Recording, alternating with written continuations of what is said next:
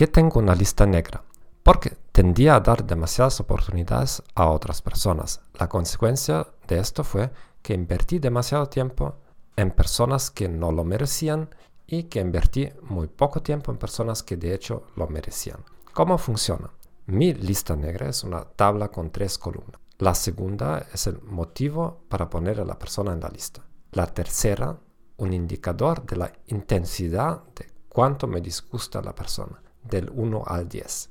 Regularmente actualizo la lista. ¿Quién debería estar en tu lista? Cualquier persona que sobrepase tus límites regularmente. En mi caso, esto no significa necesariamente que ya no conozca a esas personas. Simplemente significa que tengo un cortafuegos que me impide darles información confidencial sobre mí y mis sentimientos.